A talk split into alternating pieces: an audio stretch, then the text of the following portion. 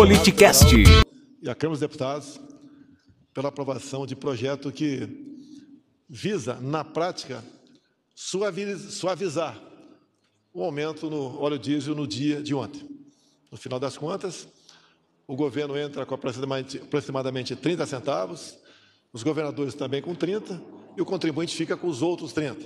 Então, logo mais, está sancionando esse projeto e o reajuste anunciado pela Petrobras no dia de ontem, a vigorar a partir de hoje, em vez de 90 centavos, passa para 30 centavos na bomba.